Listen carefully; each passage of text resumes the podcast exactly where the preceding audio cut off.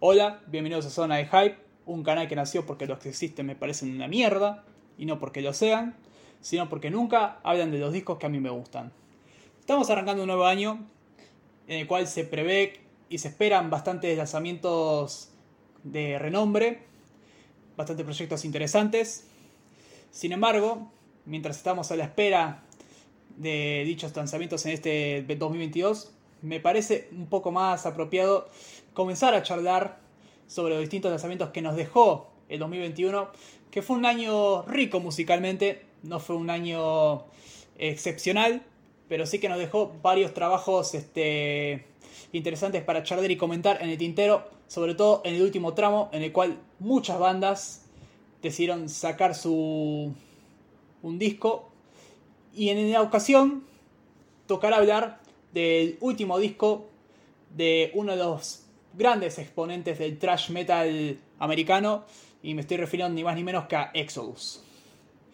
Persona non grata se llama el último disco que sacó la banda comandada por el señor Gary Hall. ¿Qué podemos decir de este persona non grata? Primero y principal, salió 19 de noviembre del año pasado, como bien decimos, lo veníamos comentando. Mantiene la alineación de su último disco, y con último disco me refiero al Blood Eat, Blood Out del 2014. Por lo tanto, estamos hablando de un lanzamiento que tiene 7 años de diferencia con respecto a su predecesor. Y estos 7 años, que se hicieron esperar bastante, tienen su explicación y básicamente reside en el hecho de que el señor Holt estuvo demasiado ocupado haciendo los relevos en Slayer, tocando en su último disco Respendless y llenando estadios, llenando distintos recintos a lo largo de la gira mundial, la cual derivó en la despedida de Slayer.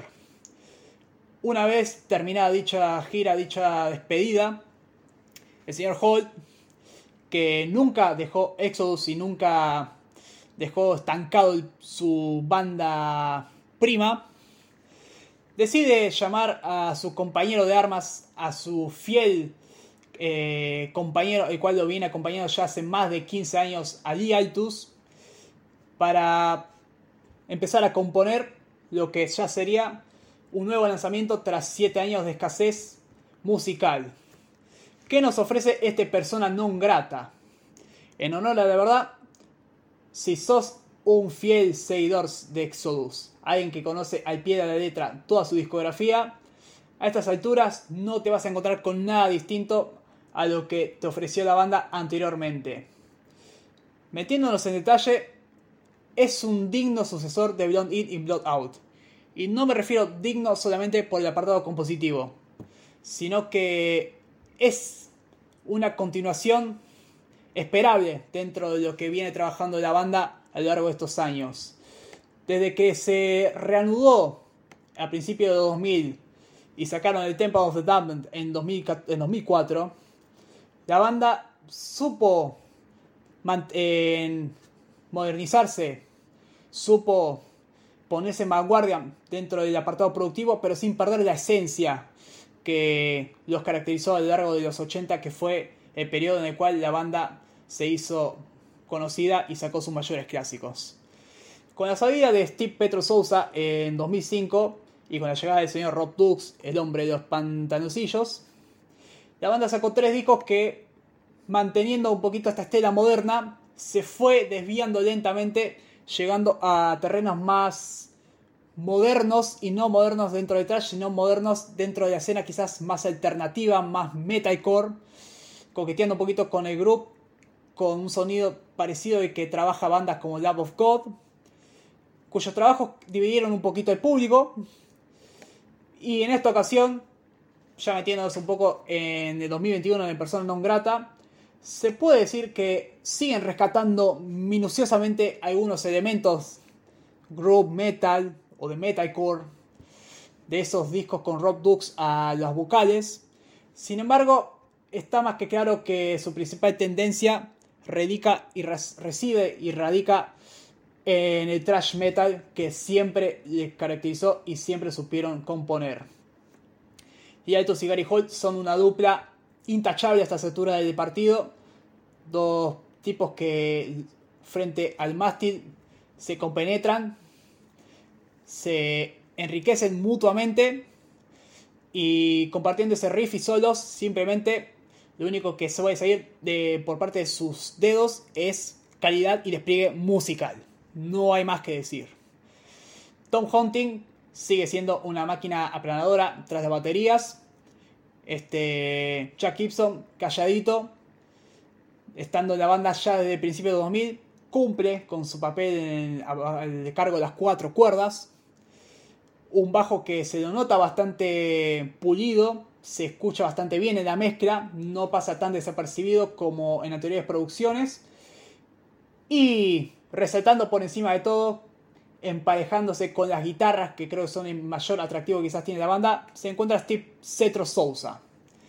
Sousa, que parece que los años de alguna forma le pegan, pero no tanto, porque conserva su estado vocal de manera espléndida se nota que hay el peso de los años, se nota encima, pero no por ello desmerita en su labor vocal, la cual cumple en excesos.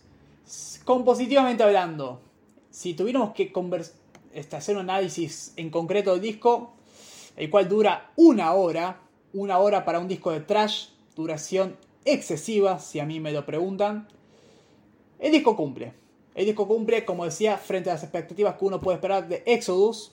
Sin embargo, el cumplir muchas veces significa en que no estamos ante algo tan memorable. Y la verdad es esa también.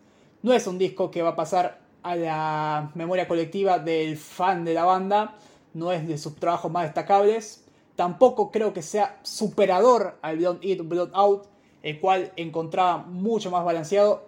Este persona non grata si bien mantiene el mismo pecado que su antecesor de llegar a una duración extrema, tanto individual en sus temas como en el eh, conjunto colectivo, siento que acá se nota y mucho más.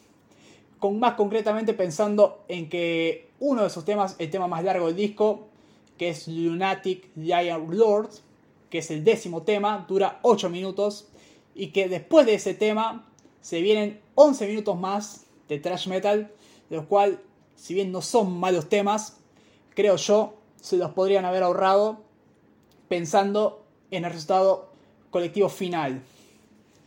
¿Por qué una duración tan excesiva? Particularmente, yo creo que es la forma en la cual Gary Hall quiso compensar esta ausencia de Exodus en estos siete años y para no dejar al fan este, inconforme, trató de regalar todo el material posible que tenía a su disposición y no quiso y quemó todas sus balas en este persona non grata que en su conjunto funciona. No es el disco con más gancho de la banda. Tengo que decir que me costó integrarme completamente dentro de su propuesta musical arranca con el tema homónimo que me parece una composición bastante buena bastante digna un tema que probablemente suene en vivo pero que ya con 7 minutos y medio empieza a pecar de, esta, de este pequeño detalle que venía comentando con respecto a la duración. Y no es el único tema que presenta ese pequeño error. Hay otros temas más adelante que contribuyen a este pequeño a este pequeño defecto que presenta hoy por hoy la banda y no solo Exodus, sino las bandas de trash en general de querer alargar de forma un poco innecesaria ciertas composiciones, lo cual terminan traduciendo en riff cambios de ritmo y riff reiterativos que en sintonía por ahí suenan perfectos para el apartado compositivo, pero pensando en el oyente público no termina siendo tan gratificante esta, esta excesiva duración. Hay temas para destacar, yo creo que Sleeping into Madness, pese a ser uno de los temas de Pozo Groovy, como bien decía, este tema más eh, busca más machacar con medio tempo antes que con la velocidad aplanadora. Cumple excesivamente con un estribillo que es demoledor. Tenemos Prescribing Horror, otro tema que sigue en esta sintonía de querer eh, machacar a fuego lento antes que masacrar a todo un, a todo un pueblo de una. Sin embargo, es con la llegada del sexto tema, The Beatings We Continue, y con la continuación de sus respectivos singles que son The Years of Dead Dying and Clickbait, donde la banda parece recordar sus viejos tiempos y parece querer dar cátedra de lo que es hacer trash metal a la vieja escuela. honestamente, esta me parece el mejor, el mejor segmento del disco, donde no solo los singles demuestran que por algo salieron siendo sencillos, más allá de que el gancho que poseen y los que sean los temas más memorables, creo que yo son los temas que más respetan la esencia de la banda, los que más entienden lo que es un buen hacer de trash y los que mejor salen resueltos en cuanto a su duración. Así que en líneas generales, ¿qué podemos decir de Persona Non Grata? Es un disco más de Exodus, con todo lo bueno y lo malo que ello implica. A estas alturas no se puede reinventar el trash, tampoco se esperan grandes novedades ni grandes innovaciones. ¿Esto es lo que hay en un fanático promedio de Exodus busca? La verdad sí. Si vos sos de los que busca algo más, pues me temo que este no es el lugar indicado. Sin embargo, no obstante, pensando que este año, el 2021, tuvo poco material de trash, por lo menos en esencia clásica, se me viene a la cabeza apenas Artillery, que sacó un disco muy olvidable, y Frost and Jetsam, que sacaron un disco creo más resaltable que este, pero un disco que se está alejando un poquito más de lo que es el trash metal. Creo que Exodus, de las bandas, del conglomerado de bandas clásicas que supo editar un nuevo disco en 2021, es la que mejor supo quedar parada. No es el disco más resaltable, como lo vengo diciendo, pero creo que es una buena muestra y un buen hacer de lo que es un trash en pleno siglo XXI y un buen estado de forma para una banda que ya lleva desde 1985 dando guerra y que parece que ahora, con la vuelta de Gary Hall a tiempo completo, parece que van a estar más presentes que nunca.